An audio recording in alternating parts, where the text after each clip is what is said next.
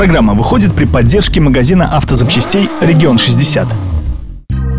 Всем привет! С вами Арсений Иванов и Виталий Михайлов. В эфире попутка и подборка самых интересных новостей из мира дорог и моторов. Ну что, заводи и вперед! Многие из нас любят ругать отечественный автопром. И поверь мне, они это делают не зря. Порой реально кажется, что в России выпускают самые древние автомобили.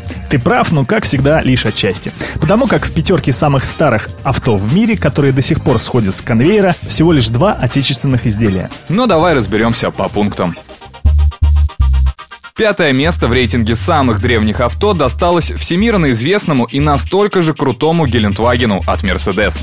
Разработка этого автомобиля началась еще в 60-е годы по заказу Бундесвера, но готов он был лишь к середине 70-х, да и военным показался слишком сложным и дорогим. Согласно легенде, крестным отцом этого внедорожника стал иранский шах Пехлеви, который хотел заказать 20 тысяч машин для своей армии. Но случилась революция, шах сбежал. Но на Мерседесе все-таки начали серийное производство и не прогадали прогадали. С годами Гелендваген превратился не в рабочую лошадку, а в модный автомобиль. Поэтому сейчас основная часть продаж G-класса приходится на топовые версии, но и цена тоже крутая, от 6 до 20 миллионов рублей. На четвертом месте ВАЗ-2121, ну а проще говоря, Нива. Ее выпуск начался еще в далеком 1977 году. По легенде, своим появлением Нива обязана автору экономической брежневской доктрины Алексею Косыгину. Посетив завод, он предложил заняться разработкой полноприводного автомобиля, который пригодился бы военным и сельчанам. Я тебя уверяю, и сейчас почти в каждом Псковском дворе есть настоящие фанаты Нивы. Просто потому, что сейчас это один из самых доступных внедорожников на нашем рынке. Поэтому с конвейера ее снимать не собирается, по крайней мере до той поры, пока слухи о новой Ниве не воплотятся в реальность. Бронза рейтинга автодревностей достается британской легенде Родстеру Морган. Впервые машину, которая больше похожа на ракету с колесами, выпустили еще в 1936 году, когда Элвис Пресли только родился. Под капотом британца был мотор мощностью всего 34 лошадиных силы. Сейчас на Морган ставит 110 лошадей, а некоторые модификации могут похвастаться уже двухлитровым агрегатом мощностью более 150 лошадок. Стоит такая игрушка вполне прилично, больше 3 миллионов рублей. На втором месте еще один символ британского автопрома – двухместный спортивный автомобиль Caterham 7. Впервые кабриолет вышел с конвейера в 74-м. Сейчас самый простой Caterham 7 стоит на Туманном Альбионе около полутора миллионов рублей, а за самую крутую версию придется выложить почти 5 миллионов. В общем, история нынче в цене, тем более с мощным движком и отточенной управляемостью.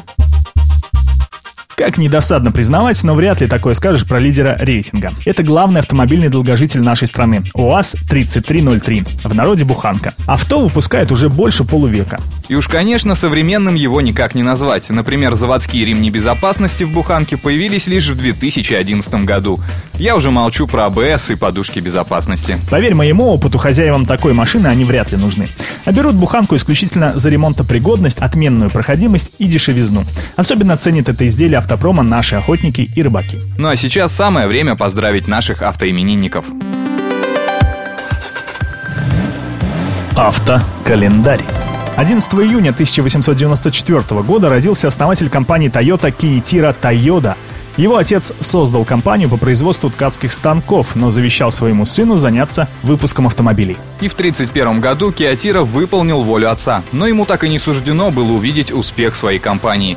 После окончания войны Toyota стала испытывать финансовые трудности, и Тойоте пришлось уйти с руководящей должности. А 14 июня 1936 года состоялась премьера BMW 328. Многие специалисты считают этот автомобиль лучшим за всю историю марки, а его сегодняшняя цена у коллекционеров начинается с 300 тысяч евро. На 328 BMW впервые появились ноздри радиаторной решетки, ставшие впоследствии отличительным признаком всех автомобилей баварского автозавода. За свою спортивную историю эта модель стартовала более 170 раз, из которых 140 были победными. На этом у нас все. Рулите на здоровье. Удачи в пути!